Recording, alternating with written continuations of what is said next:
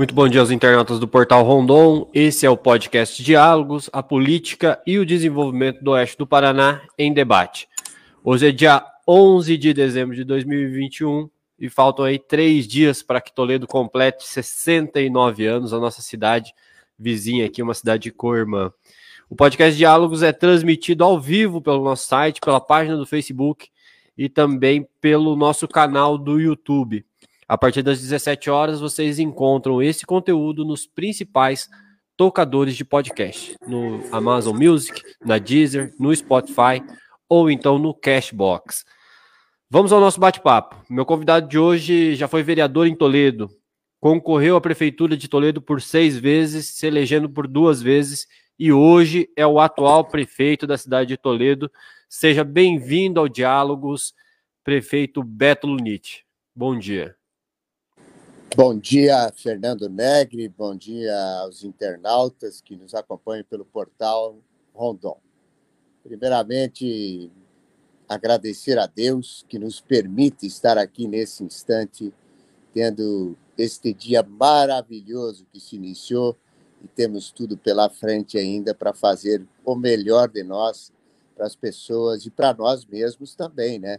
Que a gente uhum. precisa se cuidar também mas dizer que é uma honra, uma satisfação atender o convite feito é, por você, como diretor do portal Rondon.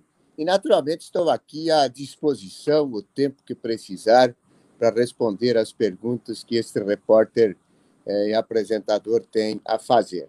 Eu quero cumprimentar de uma forma muito intensa e respeitosa todos aqueles que nos assistem pela região oeste do Paraná, e pelo Brasil.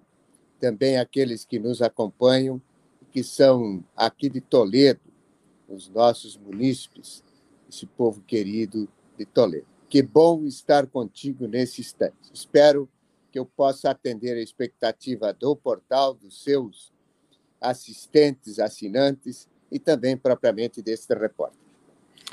Muito obrigado, prefeito Beto Nunes. Para nós é uma honra também receber o senhor aqui. O senhor que tem encampado lutas importantes pela região, como a luta pela questão do, do pedágio, né? principalmente o pedágio na 467 entre Toledo e Cascavel. Esse será um dos assuntos que nós vamos tratar aqui.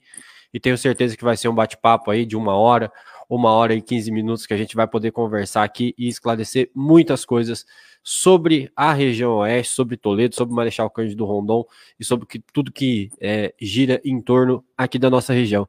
Prefeito, eu sou conhecido geralmente por fazer perguntas muito diretas, mas eu tenho mudado um pouco o meu estilo, né? Fazia as perguntas mais tranquilas no começo, mas agora eu começo com as perguntas mais difíceis, porque a maioria das pessoas que uh, vêm aqui, participam do diálogo, diz, Fernando, se definir é muito difícil, é, se autodefinir. Então eu gostaria de uma autodefinição do senhor. Quem é o Beto Linite?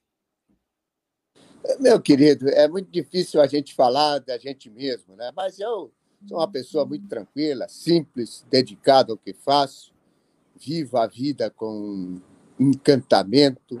Eu estou agora dando entrevista para você e eu estou vivendo esse momento muito fortemente. Então, nesse sentido, dizer que sou muito dedicado aos meus interlocutores e aquilo que me proponho como cidadão, como pai, como avô e também como prefeito desta cidade. Quando estive durante quase 40 anos como empresário no ramo de alimentos, sempre fui muito dedicado à causa comercial. E dentro desse contexto, é, resolvi, por uma opção de vida, entrar na vida pública e ir disputando eleições. Eu sabia que em algum instante, hoje, com 57 anos, eu poderia dedicar-me de forma exclusiva à política, porque efetivamente vivo aquilo que tenho de ensinamento dos meus pais, lá dos idos de, da década de 60, 70, onde a gente efetivamente, quando criança, forma a personalidade e tem afetividade aos ensinamentos que as nossas famílias nos dão. Eu busquei viver isso no trabalho, na construção da fé, da espiritualidade, mas compreendendo que a vida é passageira e que efetivamente ela pode, se você fizer a opção, ter um viés importante de servir, porque servir é despir-se da sua pessoa para atender aquilo que há no outro. E tem duas coisas que eu carrego comigo, que me parece ser ou serem os fundamentos que norteiam as pessoas que efetivamente vivem a vida com encantamento e intensamento, que é o sentimento da gratidão e da empatia. Então, eu sou um cara muito simples, de hábitos simples, de, de comer comidas muito simples. Não sou é, ligado a qualquer tipo de vaidade e a gente quer sempre estar de bem com a vida, de bem com as pessoas e por onde passar deixar uma palavra de otimismo, de fé, de esperança e dizer que a vida ela é fantástica fantástica, espetacular, mesmo diante das suas dificuldades, porque dentro das dificuldades sempre aparecem oportunidades. E tem uma expressão nas orações que dizem o seguinte: tira do mal o bem. E neste sentido eu também faço essa reflexão, porque das coisas que não são tão positivas, pode ter a certeza que lá tem ensinamento, porque a partir disso você pode, de uma forma primeira e simples, dizer: se a pessoa é do mal, você certamente já tem um olhar de dizer: este é o modelo de vida que eu não posso viver. Por isso, sempre ser promotor do bem, estabelecer bom convívio, é natural que em alguns instantes da vida a gente tem as relações conflituosas, mas isso não pode ser potencializado. Você tem que ter a capacidade de mediar conflitos e estabelecer uma via que possa levar a um bom caminho e à solução dos problemas. Então, eu sou de uma forma muito tranquila, muito simples, mas vivo intensamente aquilo que faço. Hoje, sou prefeito de Toledo. E sou um prefeito feliz, mesmo com todas as dificuldades que uma gestão municipal em qualquer canto deste Brasil lhe oferece. Porque, dentro desse conceito de vida, de encantar-se por ela e traduzir esse encantamento em felicidade, eu sei que eu posso colocar as minhas energias em coisas boas. Eu não aponto o dedo para ninguém não critico ninguém.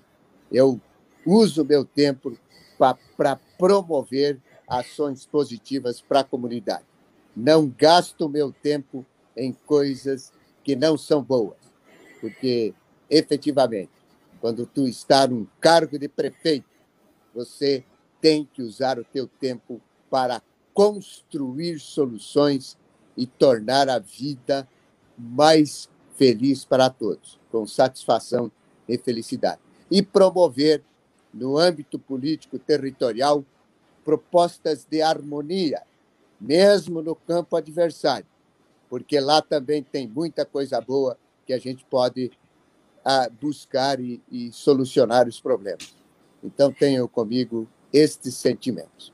É bom iniciar esta fala contigo desta forma, para que as pessoas entendam que, de repente, em alguma resposta possa ser bem interpretada naquilo que a gente vai conversar com muita felicidade contigo. Com certeza, prefeito Beto. É, você foi prefeito de 2013 a 2016, não se reelegeu e voltou a se eleger em 2020. Como é que está sendo esse primeiro ano de mandato e que comparação que, né, de um novo mandato e que comparação que você faz com aquele primeiro período em que você teve a oportunidade de chefiar o Executivo Municipal de Toledo? Fernando, eu sou um político que veio das hostes da, da pastoral da juventude. Eu, muito jovem, participei da pastoral da juventude, venho da vertente da Igreja Católica com os ensinamentos cristãos e compreendi que a minha presença na política poderia ser contributiva. Existe uma crítica, inclusive, de alguns companheiros e históricos companheiros da minha pessoa, no sentido seguinte: Beto, você usa muito as questões técnicas para fazer a gestão. Você precisa ser mais político. E eu digo a eles o seguinte: sim, a gente precisa ser político até certa altura. Quando você precisa tomar uma decisão técnica, mesmo que ela lhe traga os prejuízos políticos, você tem que enfrentar. E, nesse sentido, eu fiz um excelente mandato em 2013 e 2016. A gente fez grandes conquistas. Trouxemos a Universidade Federal do Paraná com o curso de medicina, que neste ano, que vai entrar, serão formados uma leva de 60 profissionais de medicina, que muitos deles poderão ficar em Toledo e na região. Tivemos a luta pela duplicação da 163, que vai até Marechal Cândido Rondon, que foi uma conquista espetacular. E aqui, em forma de gratidão, também reconhecer nesses dois assuntos a presença do meu querido amigo deputado Elton Velton. Naturalmente que este contexto de conquista fez com que a estruturação desse modal rodoviário entre as duas cidades que você está, Marechal Cândido Rondon, passando por quatro pontos e vindo a Toledo, estabeleceu um novo é, modelo de ordenamento do tráfego rodoviário com urbano nessas cidades. Foi transformador, foram conquistas importantes. 2013 a 2016 ainda, iniciamos um processo de investimentos no aeroporto municipal. Eu falo dessas três questões estruturantes porque efetivamente nós estivemos muito intensamente vivendo isso, além de promover um avanço na saúde, da atenção básica, que saímos de 43% para quase 80% de cobertura. Por que, que eu estou fazendo esse relato? Eu não me reelegi, aliás, eu perdi com uma vasta diferença de votos em 2016. Eu tive que tomar uma decisão técnica numa situação que necessariamente tinha que ser tomada no âmbito da saúde e, naturalmente, em decorrência de um trabalho que fora feito de forma competente, e há que se reconhecer que a estratégia de marketing usada pelos meus adversários colou e a gente não se reelegeu.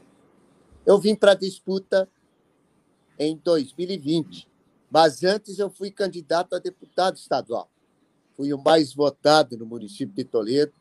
Fizemos quase 23 mil votos no geral, e isso mostrou para mim, porque eu estava me sentindo um pouco é, é, desanimado do ponto de vista assim.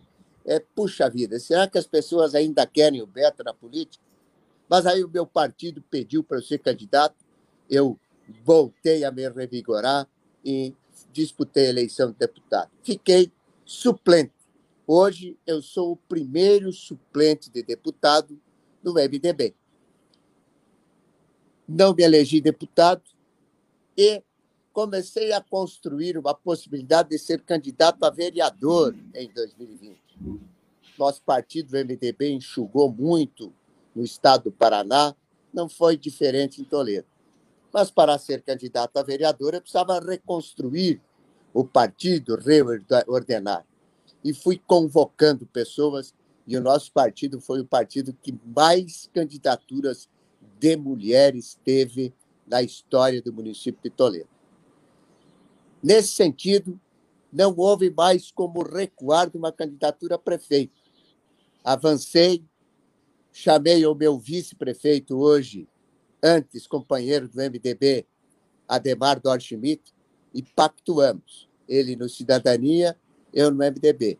Vamos para a disputa, vamos apresentar o plano de governo, mas com uma proposta: de não agressão a quem quer que seja. Fizemos uma campanha de forma transparente, colocando as propostas, não houve uma vírgula, sílaba ou palavra de ataque a quem quer que seja, mesmo disputando eleição na oposição. Por que este entendimento? Porque nós estamos buscando sempre evoluir e construir evolução passa pelo mundo da política da compreensão que as pessoas não querem mais disputas, brigas. As pessoas querem compromissos e dedicação àquilo que se fala em uma campanha política, para que, depois de eleito, se cumpra aquilo que está estabelecido. Então, nós viemos neste sentido e nos tornamos prefeito de novo. Aquele mandato foi um excelente mandato. Este agora, que tem um ano, nós, no primeiro mandato, tivemos a satisfação e alegria de termos o Adelar José Rosbach, conhecido como Pelanca, como vice. Um vice gentleman, participativo, dedicado. Foi muito bom. Agora temos o Ademar Dorschmidt, um homem arrojado, três mandatos de vereador, dedicado, muito ligado à política de saúde, está nos ajudando a fazer com que o nosso mandato também seja bom, positivo e transformador. Então, nós estamos lá atrás. Tínhamos a oposição do governador Beto Richa, do ponto de vista político, nos prejudicou, não atendeu às demandas do município. Hoje, não.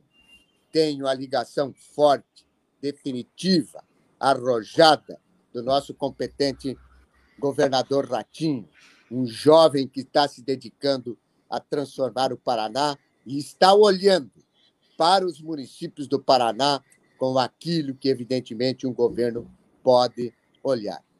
E, nesse sentido, está bom, está excelente a nossa relação nos âmbitos políticos de representatividade em Brasília, inclusive com o nosso Sérgio Souza, e também, naturalmente, aqui no Paraná, pelo secretário e deputado Marcel Micheleto. As conquistas estão acontecendo.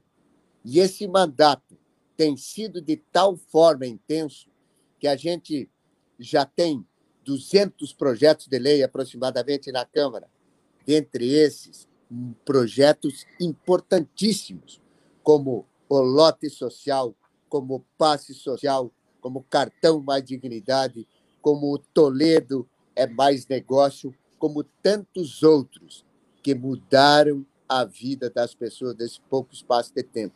Como atleta na universidade, serão 60 jovens que poderão prestar serviços a, ao município e terem uma bolsa de estudos para fazer a universidade. 30 vagas para educação física, outras 30 para outras é, profissões, outras disciplinas. Então, eu digo o seguinte: cada mandato, da sua forma, é tocado. O mandato de 2016 a 2013 teve uma característica, que foi positiva e estruturante. Este mandato tem um viés fundamental de preparar o município para o futuro. Por quê? Porque Toledo é o maior produtor agropecuário do Paraná. Está dentro de uma região muito produtiva. O que é que nós estamos fazendo? Buscando pela MOP, pela, pelo Ciscopar, a integração regional. E Toledo, dentro deste conceito de produção, de economia, de riquezas, de desenvolvimento, agora passa por uma transformação e um salto para um patamar superior, que é, evidentemente, os aspectos tecnológicos.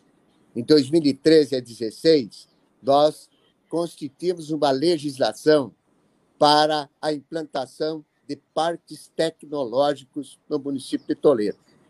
Hoje já temos o Bioparque com cinco anos. São 140, 150 empresas que já estão promovendo empregos, 2 mil de altíssima qualidade. é um movimento importante de tecnologias. Nós temos o programa Oeste em Desenvolvimento, está num processo muito intenso de instituições, de empresa, de poder público, para que o oeste do Paraná, como fora feito no Bioparque na última sexta-feira, seja efetivamente uma terra de tecnologias para o setor produtivo rural e outros também. Então, Toledo está agora nesta condição de ter efetivamente consolidada essa liderança de produção do agronegócio, mas entra para um patamar de evolução. Fernando, eu me demoro na resposta porque eu quero fazer com que quem esteja nos assistindo compreenda a dinâmica do nosso mandato. E, neste sentido, de preparar o Toledo para o futuro, nós, neste primeiro ano, estruturamos já os projetos que, a partir de 2022, serão implantados nas escolas municipais. Sabe por quê? Porque nós temos que dar conectividade, nós temos que dar equipamentos que deem possibilidade de as crianças que estão no, no ensino infantil se encantarem pelos saberes, pelo conhecimento. Por isso, nossas escolas já têm algumas, mas todas as outras terão, no ano que vem, inteiro, laboratórios de robótica, impressão em 3D. Todos os alunos, eu espero, até o terceiro ano, do terceiro, quarto e quinto, tenham tablets. E, se for possível, vamos colocar para o segundo e para o primeiro ano também todos os professores com notebook, todas as escolas com internet, todas as salas de aula com cabeamento internet potente e Wi-Fi. Tudo isso junto com a formação continuada dos professores. Por quê? Porque nós queremos produzir inclusão social da educação e propor a essas crianças e suas famílias que eles sejam os cientistas do amanhã, nesta oportunidade que temos como prefeitos do oeste do Paraná, bem na nossa porta, e aqui em Toledo não é diferente, esse pessoal trabalhando para as próximas duas décadas no Bioparque, tendo uma renda salarial importante que eleve o patamar das suas famílias. Eu digo sempre o seguinte: as oportunidades estão às portas nossas nós precisamos olhar dentro desse contexto e fazer com que isso seja realidade na vida das pessoas. Bela resposta, prefeito. Fiquei encantado aqui com a questão da inclusão social pela educação, porque no nosso país a gente sempre escuta falar que educação e saúde é prioridade e, infelizmente, a educação nem sempre está na linha de frente da atuação dos nossos governos. Mas é importante saber que aqui no oeste do Paraná nós temos um prefeito muito preocupado com essa questão de, da educação e tornar ela, e não tenho dúvida nenhuma que a educação é a principal uh, ferramenta de inclusão social e de mudança na vida das pessoas, isso não há dúvida. Se você me permitir, Fernando, Permito, com vontade. no início disse que nós faríamos um bate-papo aqui. Então, se você me permitir, vou interagindo contigo também. Sim. Veja só, não é só tecnologia, não é só boa pedagogia que tem que ter, não é só uh, a boa formação para os professores e continuada formação, mas também o propósito de ter uma educação de excelência é nós termos escolas bem cuidadas, escolas que têm um ambiente escolar para que as nossas crianças, para que os nossos professores diretores e coordenadores e secretários possam ter um ambiente agradável, aconchegante. E para isso nós vamos, a partir do ano que vem até 2024, buscar fazer reestruturações em todas as escolas, adequando as questões de acessibilidade, de segurança em todos os sentidos, principalmente no que diz respeito à proteção a vida das pessoas que estão dentro das escolas com relação à fiação elétrica, proteção e prevenção de incêndio, e também melhorar as escolas. Eu tenho é, discutido algumas coisas com o nosso setor de planejamento e engenharia, que as escolas não podem ser esse padrão do, das duas águas, aquela escola tradicional zona da década de 60 ainda. A escola tem que conversar com a sua comunidade. Ela não pode ser um padrão. Por que é que aqui, por exemplo, no bairro Boa Esperança, ou aqui na Vila Operária, ou no Jardim Copagro, ou no São Francisco, ou no Jardim Europa, ou no centro da cidade, ou em qualquer outro lugar, nós não possamos ter escolas bem estruturadas, de dois andares, com, com paredes e, e fachadas envidraçadas, para dar este ar de que as pessoas, sejam onde elas estiverem, possam sentir-se bem e dizer: esta é a minha escola, eu me encanto estar aí e eu aprendo, os meus filhos estão aí e eles vivem bem e são bem cuidados. Então, a educação passa por uma série de questões. Passa, inclusive, por uma merenda escolar balanceada, com elementos que eu espero um dia ainda aqui em Toledo, a gente ter um retrato da questão da nutrição, aluno por aluno, de termos evoluído no sentido seguinte, de que cada aluno, com a sua concepção é, de, de, dos aspectos nutricionais, possa ter, possa ter uma alimentação adequada àquele indivíduo, do ponto de vista se o Joãozinho e a Joaninha têm que ter uma alimentação diferenciada, nós vamos fazer, como é o caso que a Cozinha Social agora, para o ano que vem, vai ter uma sala de preparos para crianças que têm problemas de lactose, por exemplo. Então, a educação passa por um contexto pleno, completo de cidadania. E é isso que traz dignidade às pessoas. É isso que afasta adolescentes, crianças, jovens de coisas que não são corretas. É difícil fazer isso? Nós sabemos que é. Mas se eu, como prefeito, não tiver isto no radar e não buscar de uma forma intensa querer transformar por isso, eu não tenho a dignidade de estar num cargo. Porque se for para fazer o mesmo, qualquer um pode estar aqui. Eu não quero, evidentemente, ser um prefeito que seja apenas gerente de uma cidade. Eu quero ser um gestor que tenha, evidentemente, estou buscando ser, e graças a Deus estamos atingindo este nível, que olha do ponto de vista completo. E, neste sentido, quando tivermos condições de dar oportunidades a todos, que as pessoas, através da infância e depois do seu crescimento, tiverem a capacidade de introspecção, de irem às suas nanopartículas internas e ter a capacidade de tirar isso para fora e olhar para o universo.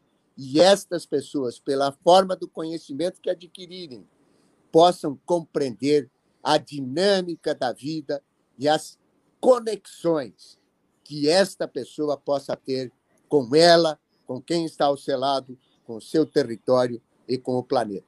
Porque nós, se não tivermos formação adequada, não construímos, não construímos pensamentos e conhecimento que nos dão a percepção de que o que você pensa, o que você fala, o que você consome, o meio de transporte que você utiliza, todas as tuas relações econômicas, de trabalho, de consumo, têm algo a ver com o seu entorno.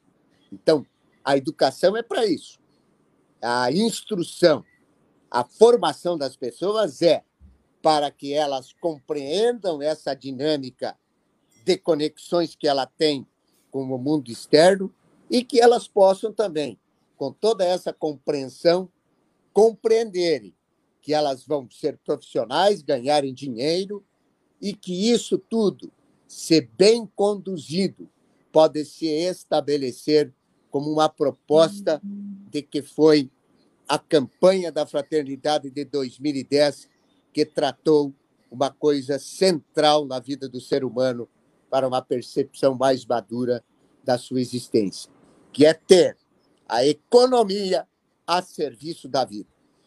Fernando Negri, quando nós atingirmos este patamar como sociedade, pode ter a certeza que as desigualdades diminuirão, que as disputas conflituosas constantes serão arrefeçadas. E, naturalmente, cada um poderá viver numa sociedade mais justa, mais fraterna, mais digna, mais acolhedora, que transforma esta proposta que coloco numa satisfação e na felicidade de existir. Prefeito, nós falamos bastante de educação e dentro do rol das prioridades de toda a população, de cada um dos nossos 5 mil municípios, sempre também está a saúde. E você, como prefeito, outros 5 mil prefeitos pelo Brasil enfrentaram e estão enfrentando talvez o maior desafio da nossa geração, que é fazer o combate a essa pandemia da Covid-19. É, eu queria saber uma avaliação geral do combate à Covid-19 no município de Toledo, mas também repercutir aqui uma matéria da Deutsche Welle que saiu essa semana, que estampa uma manchete que diz o seguinte: é, palco de estudo da Pfizer, Toledo virou o jogo contra a Covid-19. Eu queria saber, além do, do combate, né, da sua avaliação do combate, qual a sua avaliação desse estudo? E esse estudo me parece que tem muito a ver com a situação de Toledo ter uma universidade e ter o curso de medicina. Então, queria saber qual é a importância desse estudo e como o senhor avalia o combate da Covid-19 no município de Toledo. Vamos lá. Importante a sua fala, mas se me demorar na resposta, é para que seja muito bem interpretado e compreendido. A gente precisa fazer um resgate do conceito de saúde pública no Brasil. Antes da Constituição de 1988, o país vivia um problema muito sério de atenção à saúde aos brasileiros. Quem tinha assistência à saúde era quem tinha o emprego, a carteira assinada, aquele que pagava o carnezinho do INPS e para os mais, mais jovens antes de você, Fernando, nós tínhamos uma carteirinha ocre com uma fotografia e o carimbo do INSS que nos dava a garantia de um atendimento. Quem não tinha isso era atendido como indigente ou tinha que vender as suas terras, como foi muitos casos aqui na região, para pagar tratamento de saúde e salvar vida de pessoas. A Constituição de 88 estabeleceu um novo rumo para a saúde pública brasileira. Ela implantou o Sistema Único de Saúde, que é o melhor sistema público e ganha de privados do mundo inteiro, sob o ponto de vista da sua capilaridade e atendimento. O que, que faltou para o SUS, do meu ponto de vista? A Constituição embarcou que todos os brasileiros, ricos e pobres, de todas as camadas sociais tem a universalidade no atendimento. Porém, não temos a capacidade de financiamento disso e não temos ainda, está se formando ao longo dessas décadas, uma estrutura de saúde, hospitais, unidades básicas de saúde, centros de especialidades, ambulatórios e por aí vai. Então, o SUS hoje está com um gargalo muito forte. E ele paga, por conta da falta de recursos efetivos, pouco para os profissionais que atuam na rede SUS. Isso represa o atendimento. Porque é o seguinte: como é que funciona essa essa questão. Se um profissional médico que atende pelo SUS, vamos supor de especialidades, tem na sua agenda 100 consultas mês, ele vai falar para a secretária dele: olha, você reserva 50% para os planos de saúde, reserva 30% para aqueles que pagam em dinheiro, e você reserva 20% para os atendimentos SUS. A fila do SUS é quilométrica. A, a fila do, do, do plano de saúde já é muito mais curta. E a fila de quem paga é bem curtinha. Por isso, as pessoas têm o atendimento na hora. E o SUS vai represando. Então, a capacidade do SUS é de não ter todo esse volume de atendimento, por conta desse grande volume que tem do universo das pessoas, e aí começa a recarregar o sistema e as pessoas reclamam do sistema, e com razão, porque o sistema tem que ser assim. Então, veja, quando você tem governos municipais que estão interessados em promover a atenção primária, alguns conhecem como atenção básica, que é o que está pactuado com o Ministério da Saúde e com o CESA aqui no Paraná, do, da maioria dos municípios, à exceção de poucos, que tem é, um regime geral aí, é, é, de, de, gestão, que recebe todo o, o, orçamento para a saúde. Os demais municípios precisam dar vazão à atenção básica. E é o correto. Quando você tem uma atenção básica, eficiente, resolutiva, você acaba tirando o paciente da fila da especialidade, da urgência e emergência, dos internamentos. Porque você resolve o problema quando ele está começando lá na unidade básica de saúde. Por isso, as unidades que dão a estratégia da saúde da família são fundamentais do município. Quando eu fui prefeito em 2013, a 16, Toledo tinha três equipes. Desde 98, quando começou as estratégias da saúde da família, até 2012, tinha três equipes. Em quatro anos, nós implantamos mais 15 equipes. Ampliamos o processo de 40% para 80% de atenção e demos vazão. Hoje, por conta da pandemia, tu falaste da pandemia, agora começo a responder, desarranjou esse sistema. Então, nós estamos num processo de reestruturação. A pandemia para os prefeitos, para os governadores e para os, os governantes do mundo foi um grande problema. Nós, aqui em Toledo, no meu momento de pandemia, que comecei em janeiro, agimos de uma forma muito intensa, articulada e resolutiva. O nosso chamado mini hospital, que é o PAN, Pronto Atendimento Municipal, quando eu assumi, tinha quatro respiradores. Nós tivemos ampliação para 24. E, olha, se não tivéssemos os 24 respiradores bancados pelo município ao custo de 2 milhões por mês, nós tínhamos perdido muito mais gente do que perdemos. Enfrentamos a pandemia de uma forma importante. Lutamos para que a vacina viesse urgentemente. Ela veio, mesmo que tardia, veio. E começamos de uma forma muito organizada, transparente, seguindo rigorosamente o Plano Nacional de Operacionalização de Vacinação, o Plano Estadual e o Plano Municipal. Este prefeito não agiu politicamente, cedendo à pressão de grupos. Ah, porque o professor, porque, porque, porque eles estão lá no município tal, está vacinando. Não, nós vamos seguir os planos de vacinação. Fomos construindo isso. Recebemos nota 10 do Tribunal de Contas do Estado. Nesse ínterim, a Pfizer começou a observar em países desenvolvidos algum município que poderia atender uma expectativa para implantação de um estudo. Chegou ao Brasil, selecionou no Brasil, segundo as informações, dez municípios. E foi fazendo um checklist. Em todos os checklists, Toledo teve nota máxima e foi definido pela Pfizer. E aí a Universidade Federal foi fundamental, porque está instalada aqui, com o parceiro Moinhos de Vento em Porto Alegre.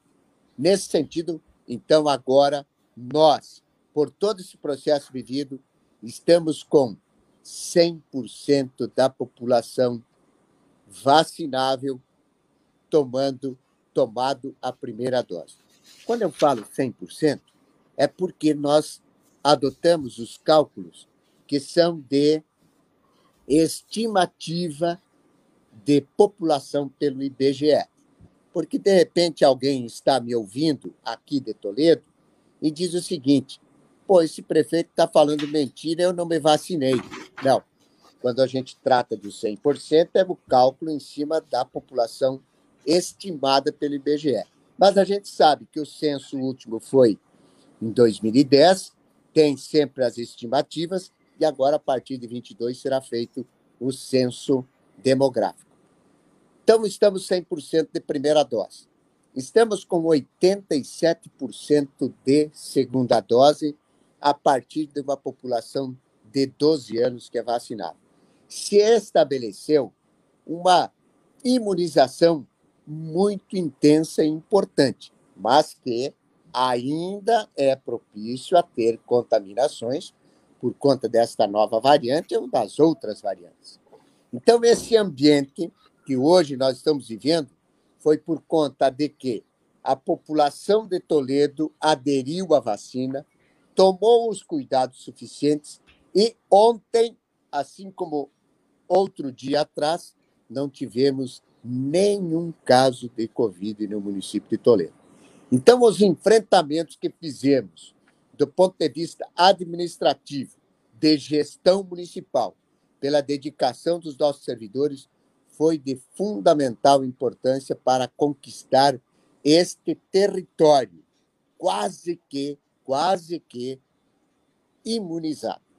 E este, é, esta matéria tanto dos jornais alemães, quanto do New York Times, quanto de outros jornais do mundo todo e redes de televisão, ela sim é verdadeira, porque nós viramos esse jogo.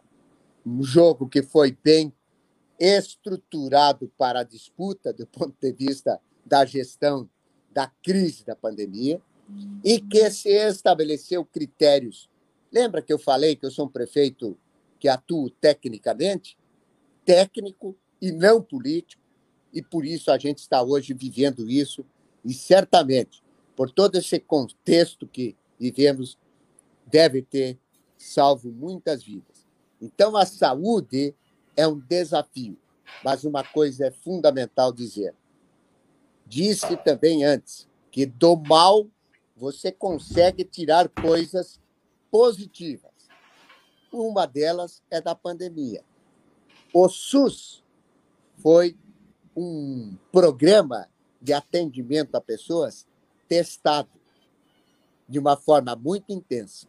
E o Brasil, se não fosse o retardo da chegada da vacina, não teria tido 600 e quase 15 mil mortes, porque pela vacina a gente viu que efetivamente, depois que ela começou, e quem aderiu a ela fez com que as vidas fossem salvas. E o SUS, nos 5.570 municípios, tem uma unidade básica, uma estrutura de saúde que atende aqueles que estão efetivamente precisando. Você já imaginou, Fernando Negri, e você que nos escuta, se para vacinar tinha que comprar a vacina? E era isso que estavam defendendo lá no início, que as pessoas tinham que comprar a vacina. Sabe a decisão de que não, a entrada da vacina no Brasil tem que ser pelo meio público, governamental, estruturado, capilar do SUS. E aqui a gente vê que, mesmo com todas as falhas que o SUS tem, com o seu subfinanciamento, ele é fundamental e importante. E nós, prefeitos, temos o grande dever de tensionar governadores, presidente da República, Ministério da Saúde e César, para que cada vez mais a gente possa estruturar melhor esta rede de atendimento. E é isso que o governador Ratinho está fazendo. E eu não estou fazendo apologia política, é uma constatação. Dias atrás, para a região, entregou 48 veículos. Dias atrás, começou a implantar no Paraná o Planifica SUS, que é um, uma coisa fundamental na atenção primária, e agora está é, promovendo nas regiões do Paraná o plano, o plano regional integrado, que é uma discussão profunda das questões de saúde para ver o que é que falta e o que podemos melhorar. Ontem, por exemplo, aqui em Toledo, entregamos o, os últimos blocos do Ciscopar, acrescentando 59 consultórios para profissionais de área médica de diversas especialidades. Entregamos o Hemocentro, que vai ser a coleta de sangue de Toledo e da região. Então, assim, temos o Hospital Regional, que é uma novela esse hospital. É justamente sobre ele que eu queria saber. Como é que está o embrólio do, do, hospital regional? Vamos falar do Hospital Regional. É uma novela que cada vez que, que se fala do Hospital Regional, é uma polêmica. Por quê? Porque houve uma opção em espetacularizar, criminalizar e fazer política em cima dele. Eu entreguei o hospital pronto.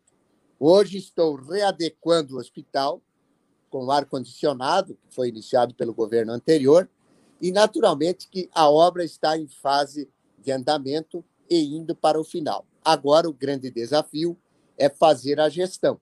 E, por isso, o secretário Beto Preto, junto com o governador e com o deputado Miqueleto, secretário Miqueleto, Marcel, estão conectados conosco aqui na Prefeitura, Secretaria de Saúde, e também vamos envolver todos os prefeitos, porque ele é um hospital regional, para a abertura desse, desse hospital o quanto antes não dá mais para esperar com o hospital regional. Precisa abrir para a gente melhorar a vida das pessoas, nesse sentido também dar atenção para aquilo que elas precisam, que é saúde de qualidade. Prefeito, outro assunto muito caro hoje à nossa população é o pedágio. O pedágio é um assunto eh, de memória traumática para a nossa população paranaense. É, anos de 24 anos de contratos, poucas obras entregues, um serviço que saiu muito caro ao povo paranaense. Nós temos agora uma nova proposta de concessão que deve acontecer no final de 2022, após as eleições. Uh, você tem a criação de novas 15 praças no estado do Paraná através de concessão de rodovias estaduais feito pelo governo estadual ao governo federal. Eu queria saber, no, no âmbito geral, qual a sua opinião sobre a questão do pedágio e, sobretudo, que o senhor já entrasse na resposta, uh, também falando sobre a questão uh, da 467 e do pedágio entre Toledo e Cascavel. Se o pedágio tiver qualidade de serviço, proteção à vida do usuário e for um preço compatível com isso, e que não seja escorchante, que não seja aquilo que foi durante 24 anos, é uma ação importante para que tenhamos estradas de boa qualidade, duplicadas, totalmente duplicadas, é bom que se diga, com toda a estrutura de obras de arte, do ponto de vista de viadutos, de trincheiras, de proteções, de marginais, então, isso tudo, se for dentro de um conceito de engenharia, de ordenamento de tráfego, principalmente quando se passa por cidades e por perímetros urbanos, isso tudo tranquilo, dá para aceitar, desde que seja uma concessão pelo menor preço e com qualidade e obra no início. A questão da praça do pedágio, aqui na região oeste, especificamente Toledo e Cascavel. é uma luta. Nós tivemos em Brasília no início da semana com o prefeito Paranhos, eu, junto com lideranças empresariais e também o nosso vereador Gabriel Baerli, que é um vereador atuante nesta área e que foi representar a Câmara Municipal do município de Toledo. Nós tivemos conversando com o diretor nacional de transporte, o Marcelo Costa, um homem extremamente preparado para a função que exerce, inteligente, sabedor daquilo que é necessário, junto com o ministro Tarcísio, que é, sem dúvida nenhuma, um dos melhores ministros que o Brasil tem no processo de gestão da, do seu Ministério da Infraestrutura, e é necessário que se reconheça isso. O pessoal do Ministério dos Transportes é muito técnico e é muito eficiente. E eles têm é, um, uma visão interessante e importante sobre o país e também aqui para a região do Paraná. O pedágio é como se fosse assim, vamos, é, é um processo é, é, colaborativo, né? Ele é solidário. Quem paga o pedágio não paga o pedágio porque só passa naquela praça de pedágio. Ele paga pelo trecho e esta concessionária, neste novo formato que nos foi explicado, ele terá, a concessionária terá que executar obras já desde o início da sua concessão e concluí-las, ela concluí-las é, num prazo curto, inclusive. Toledo Cascavel, nós fomos lá e pedimos a retirada da praça de pedágio, porque as populações de Toledo e de Cascavel, na sua maioria, não concordam com isso porque a nossa visão, inclusive, é essa. Nós temos uma rodovia que tem é, é duplicada, de baixa manutenção, uma rodovia que, em tese, oferece se o condutor do veículo cumprir o que está estabelecido na, nas placas e ordenamento de velocidade na via, de total segurança. Então, em tese, isso não precisaria, não precisaria ter. Nós temos uma, uma, uma região altamente produtiva, mas se você for olhar do ponto de vista da produção só, se tira essa praça de pedágio, ela vai ter que ser diluída das outras praças o valor.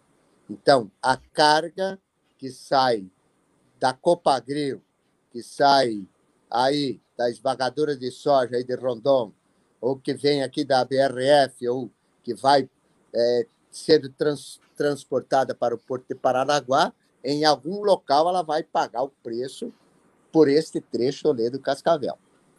Então, a tese nossa de retirada do pedágio, é, dessa praça de pedágio, ela está em pauta, está na mesa e é o que temos no cardápio de possibilidades à discussão. Por outro lado, o Ministério ele oferece para esta praça de pedágio especificamente, se porventura fosse implantada, um diferencial do ponto de vista da utilização, que é para aqueles que trabalham em Cascavel Toledo, que estudam em Cascavel e Toledo, que transportam cotidianamente Cascavel Toledo, ou seja, traduzindo, os usuários frequentes que estariam sempre cumprindo um período de 30 dias para a composição dos valores a serem pagos pelo pedágio. Este usuário frequente teria que ter uma, como se for aquele que existia o passa fácil, né? Aquele que não para na cancela, a etiquetinha, uhum. bota no carro e ele vai considerando as viagens que ele faz durante o mês. A primeira viagem até a décima, segundo o explanado, pagaria o valor da tarifa, que aqui Toledo Cascavel, com os descontos, poderia ser uma tarifa cheia entre R$ 5,00 e R$ 4,50 aproximadamente, com os descontos e concorrência do pedágio. Então, as primeiras 10 que ele passa durante o mês, ele pagaria isso. Para as 10 futuras, ele pagaria outro valor, com desconto. E para as próximas que ele faria na frequência, pagaria centavinhos para passar pela praça de pedágio. Ou seja, se diluídas, feito a média no mês, e é um período sempre em final do mês, se fecharia, ele poderia considerar que, deste universo de 5 reais, pelo volume de ida e volta, ele poderia pagar um real e pouco, dois reais, talvez, por passagem no pedágio. É uma alternativa. Porém, nós também temos de observar o seguinte: dizer que nós queremos a retirada da praça de pedágio, mas que se porventura esta praça tem que compor este lote, porventura, que não seja mal interpretado, nós temos que ter uma contrapartida. Por isso, Toledo, dentro desse contexto, no seu território, tem um estudo de pontos que precisam ser concebido obras. Vamos lá. Vindo de Cascavel, o viaduto é, que dá para a BRF ali, o primeiro viaduto vindo de Cascavel. De lá para, vindo para a Avenida Maripá, temos que constituir as marginais. A entrada da Avenida Maripá, que é histórica, precisa ser refeita, reconstruída. É perigoso, não é funcional, é complicado fazer aquele acesso ali. Teria que ser refeito. De lá até a ponte do Rio Toledo, nós temos um bairro populoso que precisa ter um acesso, que é o Jardim América, Europa, Bela Vista, Pedrini, e nós teríamos que compor aquele acesso. Depois da ponte, nós nos encaminhamos para os acessos do Jardim Concórdia, que teria que ser feito também as marginais, então, aquele acesso. Depois dali, passando pelo centro de eventos, já está em execução a duplicação da 163, que, por sinal, até, até nós é, estamos é, tendo uma obra muito completa e eficiente. E depois temos da Barão do Rio Branco até o viaduto da Cine Lima também as marginais. E depois desse viaduto, as marginais até o setor das indústrias. Então, veja, nós precisamos e queremos não ter o pedágio, mas vamos lá, nós precisamos negociar essa questão de obras, se for o caso, que tenha uma praça de pedágio com preço baixo, que a concessionária vencedora possa executar estas obras. O tema, o tema é fundamental para a economia do município, dos municípios. E também isso afeta é, Marechal Cândido Rondon, porque nós temos a duplicação até aí, nós vamos depois até Guaíra, enfim, é um debate regional que todos os prefeitos precisam discutir essa questão. Isso é importante. O senhor termina a sua frase dizendo que dá importância regional e que todos os prefeitos têm que estar envolvidos nessa situação. Em junho de 2021, a gente tinha três prefeitos engajados e buscando uh, a não instalação da praça na 467.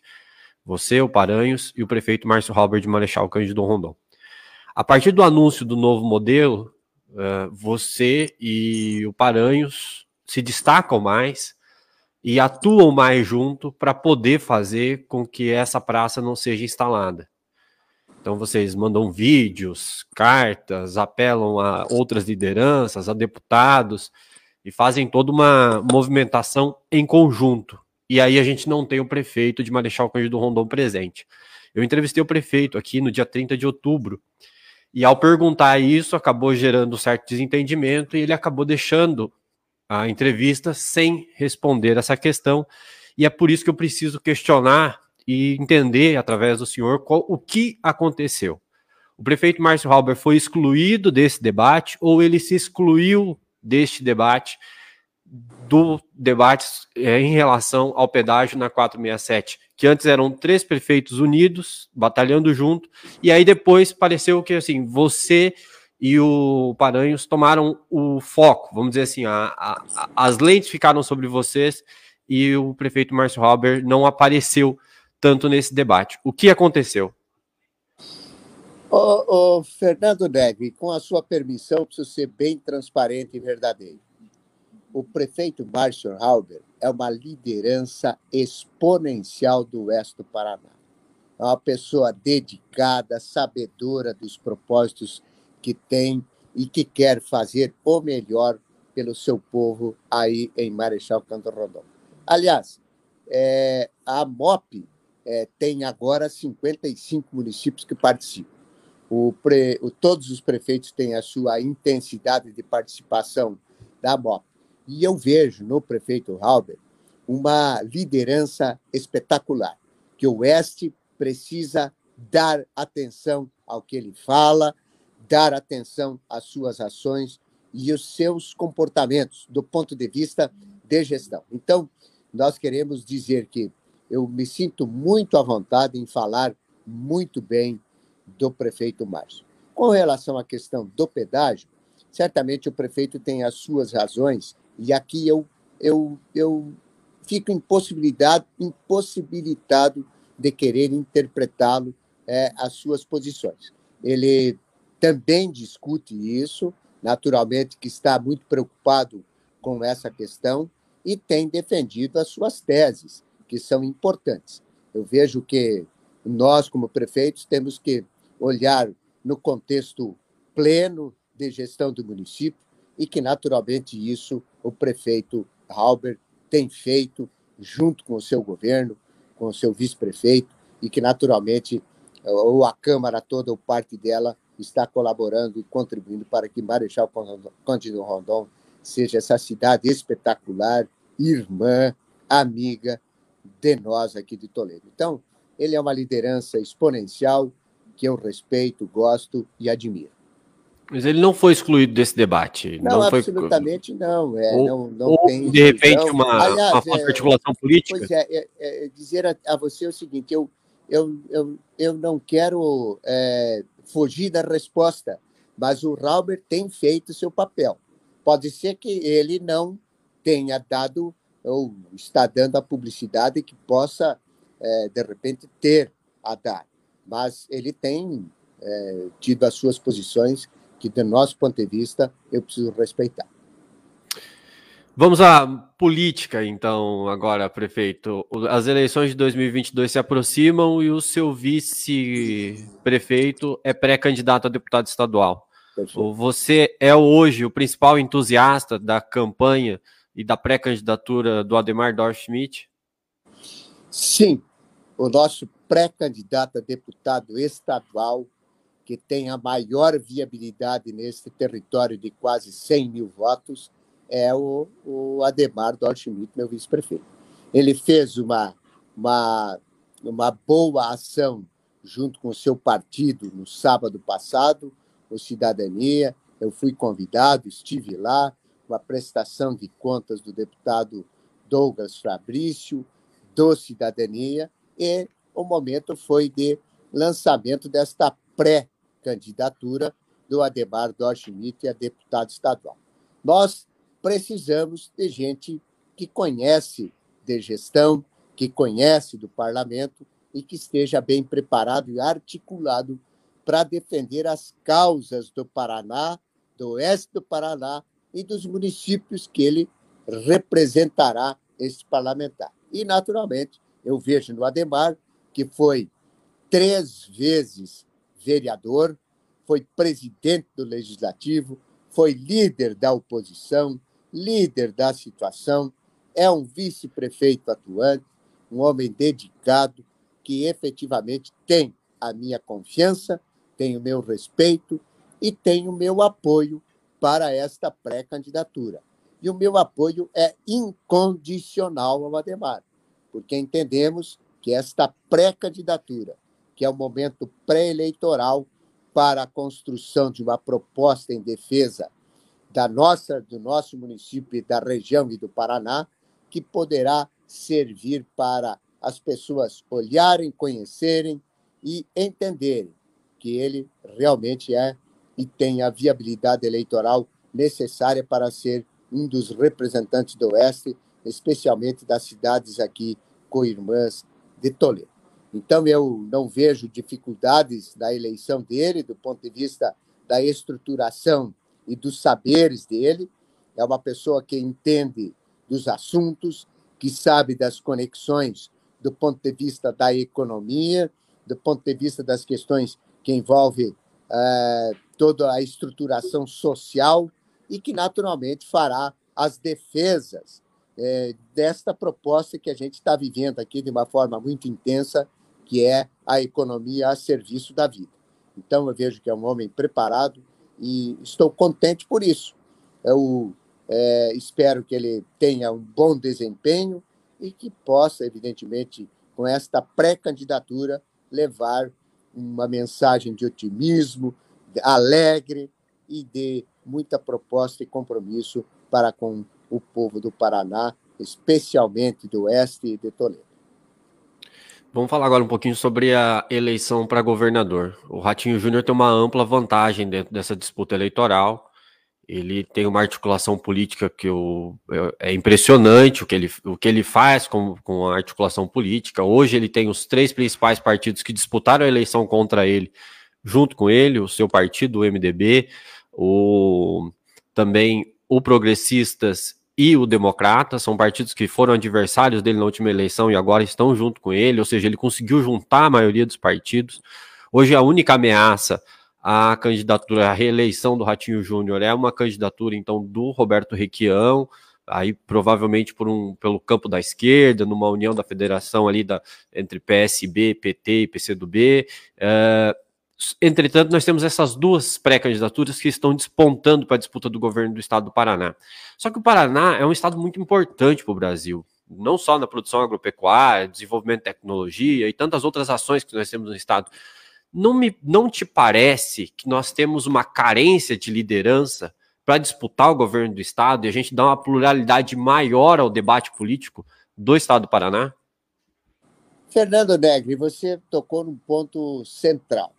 Não é o Paraná que está faltando líderes ou está faltando gente com boas propostas que saiba portar-se diante de desafios importantes que um cargo de governador, de presidente da República, de senador, enfim, daqueles que disputam as eleições precisam ter. Nós estamos pagando um preço por conta de que os partidos tiveram seus donos no Brasil afora. Nós não temos uma, uma real democracia do ponto de vista partidário. É, os partidos se tornaram donos. O meu partido, o MDB, é um partido segmentado, regionalizado, que cada região desse país tem os chamados caciques e coronéis. É um partido que agora está tentando rever estas posições com o lançamento da, da senadora Simone Tebet para presidente da República. Então, é um movimento importante esse, sim, para que os partidos se fortaleçam. A democracia efetiva e do debate profundo da problemática nacional e dos estados passa pelo fortalecimento dos partidos e pela democracia intrapartidária. E é isso que a gente está construindo no Paraná. A primeira coisa que a gente fez, e eu fui um dos defensores disso, foi compreender o nosso tamanho. O PMDB encolheu. Nós tínhamos grandes parceiros. Em Rondon, nós tínhamos o Ademir Bier, companheiro valoroso, exponencial deputado, quando eu fui, quando eu fui prefeito em 2013 a 2016, nos ajudou muito. Agora. Os, baixos, está, os bastidores está dizem que ele deve retornar ao, ao partido até março. E as portas não estão abertas para o Ademir, estão escancaradas para o Ademir Bia. É um, é um nome espetacular que o, que o MDB perdeu, regional. Outra pessoa foi o próprio Marcel Micheleto, também saiu do MDB, e eu espero que ele possa voltar um dia para o nosso partido. Então, o MDB hoje, e eu fui um dos defensores, porque também, quando fui candidato a deputado, defendi a candidatura do João Arruda, porque era do meu partido e, e eu tenho esse princípio da fidelidade. Disputei, defendi, passaram-se os anos, disputei a eleição e, neste tempo, pós-eleição e gestão de dois anos, e agora esse terceiro ano do, do governador Ratinho, entendi a proposta de governo dele e vejo no Ratinho uma liderança importante. Jovem, avançado, que busca fazer do Paraná um estado é, de alta produtividade, mas com muita tecnologia, com geração de emprego, com espaços para os setores é, sociais, dando oportunidade para uma construção de uma saúde pública é, que dê resultado na vida das pessoas, está buscando investimentos para o Paraná, enfim. Então, é uma articulação importante. Está dentro desse conceito de cuidado do meio ambiente, sendo o Paraná a porta de entrada para o mundo nas questões ambientais do Brasil, tirando e desmistificando essa questão da Amazônia e colocando o Paraná na vanguarda, é isso que aconteceu na feira de Dubai. Então, eu vejo que o MDB tomou a decisão correta. E a disputa interna do MDB, que foi Requião e Anibele, foi uma disputa saudável, de um jovem com muita garra, muita vontade, histórico no MDB, nasceu no MDB, e o senador Roberto Requião, uma, uma liderança de nível internacional, com a envergadura que tem, com o conhecimento que tem, com as defesas que tem, que são legítimas, mas que, dentro do conceito deste MDB de todos, é, estava destoado da maioria dos MDBistas do Paraná.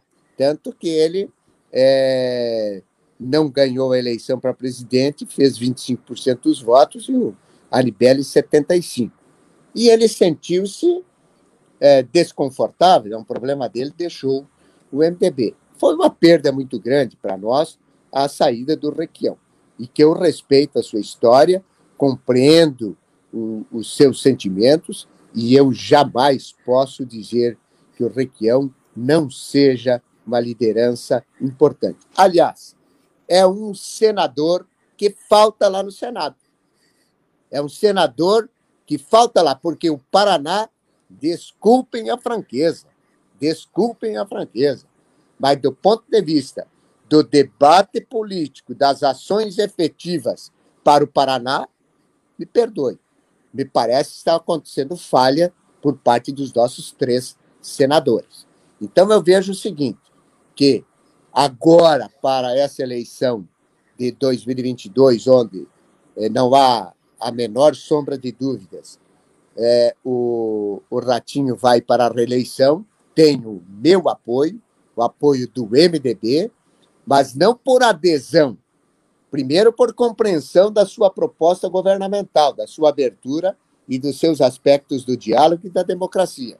E, por outro lado, que o MDB também do ponto de vista partidário, oferecerá uma, uma, uma, uma composição programática importante para o futuro do Paraná. E, naturalmente, que há uma, uma real possibilidade do Requião ser candidato a governador com, com o, é, no embate com o Ratinho. E o Requião tem uma, uma fonte de energia importante, que é o seu conhecimento, os seus saberes, as suas defesas, e mais ainda nesta situação que estamos vendo nas pesquisas eleitorais, esta, esta situação de, de termos uma candidatura do ex-presidente Lula que possa ser é, e ter o palanque aqui através da candidatura do Requião. Mas, enfim, eu vou defender a proposta do Ratinho. Nós, o MDB, a nível nacional, tem a candidatura da Simone Tebet. É bem verdade que o tensionamento que está ocorrendo na política brasileira, dos extremos, do meu ponto de vista, ela não é positiva. Eu sempre defendo que os aspectos do debate precisam ter o princípio do debate de ideias e não no confronto de ideias, mas eu penso que o Brasil precisa vir para um equilíbrio, vir mais numa decisão equilibrada, com discernimento, com sabedoria, mais ao centro. Por isso, até o momento em que a Simone Tebet é a nossa pré-candidata a presidente da República, naturalmente que a gente vê nela qualidades. Eu estive em Brasília e oportunidade de acompanhar tudo lá e vi que o processo da sua candidatura, sua pré-candidatura, é muito sério, é louvável a coragem, porque não é fácil dentro de um, uma polarização que está acontecendo. Uma senadora com a envergadura que tem a Simone Tebet para uma reeleição garantida para o Senado, se dispõe a ser pré-candidata a presidente, eu vejo que, que tem muita determinação desta pessoa e conhecimento. Poderia ser uma, uma, uma presidente da República muito equilibrada, com boas ações pelo Brasil. Naturalmente, eu tenho que respeitar também as posições daqueles que que defende uma candidatura à reeleição do, do presidente Bolsonaro, que tem o meu respeito, aqueles que defendem uma candidatura do ex-presidente Lula, também é, respeito. A gente precisa compreender essa dinâmica da política. Eu, então, hoje teria como candidato em defesa o nosso pré, então, candidato à reeleição aí o, o Ratinho ao governo do Estado e a Simone Tebet a presidente da República. Além uhum. de ter também já definido esta pré-candidatura do deputado Sérgio Souza, do MDB, que é um baita deputado, que tem feito espetaculares ações no Congresso Nacional, na frente parlamentar do agronegócio, e por onde passa em comissões, é um dos parlamentares mais respeitados do Congresso hoje, o Sérgio Souza. Meu amigo pessoal, um jovem que eu conheci suplente de senador, foi senador da República, e tem feito muito pelo Brasil. Tem feito muito pelo Brasil. E, evidentemente, que isso nos alegra muito. Perfeito. A Simone Tebet, ela entra nesse hall de candidaturas da chamada terceira via, que tem Alessandro Vieira, que tem Sérgio Moro, que tem outros tantos candidatos, vários candidatos, pré-candidatos que nós já, temos, já temos colocado. Hoje, ela não pontua nas pesquisas com intenção de, de voto. Uh, o MDB deu uma demonstração em 2018 que queria disputar a eleição e ofereceu o nome do Meirelles como candidato e disputou o primeiro turno. Hoje, o senhor, como uma liderança regional do MDB, o senhor acredita que o MDB vai novamente para uma disputa para testar o seu potencial eleitoral numa presidência da República? E o senhor acha que esse é o melhor caminho? Olha, eu diria o seguinte, que é uma terceira candidatura nos últimos 89 para cá, então faço o cálculo. Tivemos Ulisses Guimarães, tá? candidato em 89. Tivemos o Meirelles, que eu acho que seria um excelente candidato para esta eleição. Seria, é por conta do seu conhecimento do ponto de vista econômico, e as políticas econômicas que são muito importantes agora, numa questão inflacionária galopante que estamos tendo. E, e vejo que a Simone, nesses tempo de 89 para cá, é, é uma terceira candidatura. É natural que, dentro desse conceito de pré-candidaturas, é importante que a Simone, para se sustentar uma candidatura dela, até o momento da, do registro de candidaturas, precisa ter evidentemente, dois dígitos de intenção de voto para minimamente é, buscar um lugar no debate e o reconhecimento de uma candidatura tão importante quanto a dela. Está congestionado essa chamada terceira via, né? É, que eu acho que teremos muitos candidatos a presidente. É, enfim, é, aquele que acha que sabe o que vai acontecer minimamente deve ter uma bola de cristal muito melhor e mais limpa do que qualquer outra. Eu confesso que não tenho, não tenho esta visão aguçada do ponto de vista do que possa acontecer nas eleições que vêm. É, muitos dizem, muitos dizem que se o presidente Lula, candidato a presidente, não ganhar no primeiro turno, ele não leva a eleição, né? Que Bolsonaro é, ganha a eleição é, do Lula no segundo turno. não sei, eu confesso que, de fato, eu ainda não construí uma opinião bem informada sobre esse assunto. Eu estou ocupando, bem verdade, meu tempo na gestão municipal e é isso que tenho feito para os 145 mil habitantes do município de Toledo.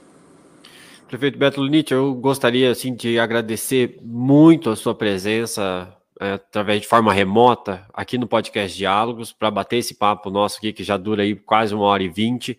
É, agradecer a sua disposição, o, a, o, seu ok de imediato, né? Eu convidei uh, o prefeito na quinta-feira para estar aqui conosco e de imediato já recebi a resposta uh, que o senhor estaria aqui, que conversaria com a gente, que conversaria com a nossa audiência. Então eu quero agradecer muito, muito, muito uh, essa entrevista, esse bate-papo que o senhor teve aqui conosco e dizer que muito em breve quero convidá-lo de novo, porque gostei muito desse bate-papo. Acho que o senhor tem muito a contribuir uh, com a região e gostaria de deixar esse espaço agora para suas considerações finais, para que o senhor se, dirigir, se dirigisse então à população do oeste do Paraná. Fernando Negri, eu não tive ainda a honra de conhecê-lo pessoalmente. Se vi, não me recordo, me perdoe, mas creio que não. É, foi uma honra participar do teu portal, essa entrevista, esse bate-papo que a gente teve. Certamente, com aqueles que nos assistem, espero que eu possa ter colocado as minhas opiniões com clareza e ter sido compreendido. Eu sou muito grato sempre à imprensa, que está disposta a ouvir a gente, criticar, fazer as observações, perguntar e, em algum instante, até é, motivar-se a publicar coisas boas que estamos fazendo. Eu sou prefeito pela segunda vez aqui em Toledo, sou muito apaixonado pelo nosso município, não nasci aqui, sou gaúcho lá de Carazinho, mas moro há 50 anos nesta terra. Eu poderia, depois de ter atingido a maioridade escolhido outro lugar para morar. Não. Aqui estão nascidos os meus filhos, dois netos dos três que tenho são nascidos aqui, mas a gente é apaixonado por aqui. E a gente sabe é, daquilo que Toledo tem de importância do ponto de vista de conexões com a região. Temos dentro da região oeste grandes municípios, produtores, Marechal Cândido Rondon é uma cidade encantadora, tenho primos aí que moram, conheço muito bem Marechal Cândido Rondon pela sua forte dedicação econômica, cultural, de fé cristã. Isso é fundamental, é muito bom isso. Sabemos que também em Rondon e aqui em Toledo e no Oeste a gente tem esta é, condição. É, mas, claro, sempre respeitando aqueles que são agnósticos ou ateus. É aquilo que eu disse, é, é ter esse sentimento de empatia. Quero convidar é, todos que nos assistem, se forem de Marechal Cândido Rondon, do Oeste do Paraná, onde estiverem, aqui de Toledo, para as festividades que já iniciaram os 69 anos do município. Nós vamos ter no Lago Municipal no domingo, é, dia 12, né, nós vamos ter um show de drones. É um, no Paraná não tivemos notícia que teve esse show de drones. Será em duas sessões. É um show de drones de luzes e cores e som, que teremos às 20 horas, logo ao escurecer.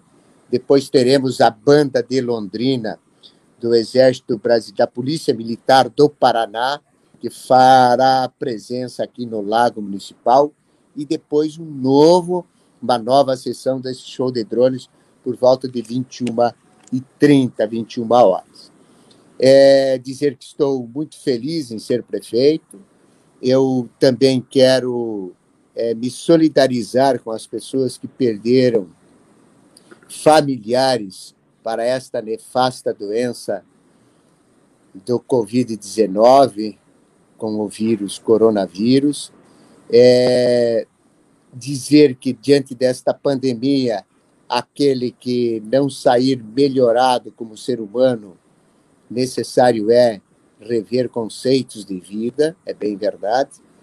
e dizer que as nossas energias estão sempre postas para contribuir em opiniões, em ideias, em fazeres e olhar sempre para o passado com gratidão, o presente com muito trabalho e o futuro no olhar para deixar legados para as futuras gerações.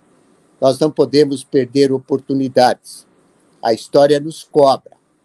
Eu, como disse, trouxe a Universidade Federal do Paraná para Toledo. Hoje temos espalhados acadêmicos de medicina nas UBSs, em hospitais da região, em ações de saúde.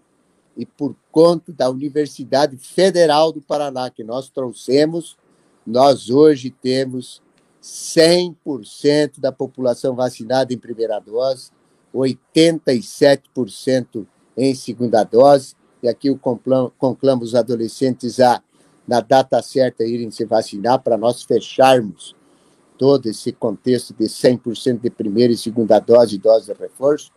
Então, o que eu faço são ações estruturantes. Quero fazer cada vez mais e na segunda-feira nós vamos sancionar a melhor, desculpem a falta de modéstia, eu acho que o coração e a paixão que tenho por Toledo me faz dizer isso. A melhor lei de atração de investimentos do Paraná e do Brasil. Segunda-feira, o Toledo Mais Negócio, que valerá a partir de 1 de janeiro de 2022, possibilitará para aqueles que estão em Toledo e querem ampliar os seus negócios e aqueles que querem vir a Toledo fazer negócios e investimentos para ganhar dinheiro, nós temos um território aqui muito interessante, bom, propício a tecnologias, a gente que trabalha. E, naturalmente, que isso vai promover, certamente, aquilo que desejamos. Num futuro, claro, agora umas isenções boas de impostos, etc., mas num futuro, como é, temos estruturado já no mandato passado e colhendo os frutos, boas arrecadações. Feliz Natal a todos. Fernando, foi um grande prazer, um excelente, espetacular, promissor 2022. Que a gente possa sempre carregar o Natal a cada dia em nossos corações e que as nossas idas aos templos para nos alimentarmos do Evangelho não sejam passagens efêmeras do tempo em que ficamos nos templos, mas que sejam duradouros o sentimento e os momentos extasiantes de receber a paz e o bem de Jesus Cristo. Que isso possa servir para nós como alimento diário e que a gente viva efetivamente o Evangelho pleno em qualquer atividade que estejamos fazendo e mais responsabilidade nisso nos imputa para aqueles que são gestores públicos que têm a fé cristã. Sucesso, sempre à disposição. Felicidades, que Deus abençoe a todos. Foi um grande prazer falar com você. Obrigado, prefeito Beto Lunite. Feliz Natal. Muito obrigado mais uma vez uh, por essa entrevista, por esse bate-papo. Que 2022 seja ainda de mais sucesso, que o senhor consiga aplicar tudo aquilo que planejou para a cidade de Toledo, consiga fazer e fazer bem feito pelas, por essa cidade, por essa população que tanto merece ser bem cuidada por um bom gestor público. Mais muito uma obrigado. vez, muito obrigado. Estamos, Nós voltamos... Eu sempre digo o seguinte aqui, perdoe, Fernando a confiança já que tem tomado. Aí, Sim, fica à vontade. É, eu sempre digo aqui, muita coisa boa vem por aí. E estamos trabalhando. É isso. Nós voltamos no próximo sábado, às 9 horas da manhã. Ainda não está confirmado, mas o nosso convidado deve ser o ex-senador Roberto Requião, ainda sem partido. Então, a partir das 9 da manhã. O podcast Diálogos é uma produção portalrondon.com.br, com a apresentação e direção de Fernando Negre operação de Samantha Vorpago, coordenação, de, coordenação digital de Mariana Helfestein Rosa e distribuição digital e edição de áudio de Bruno Pacheco. Até mais!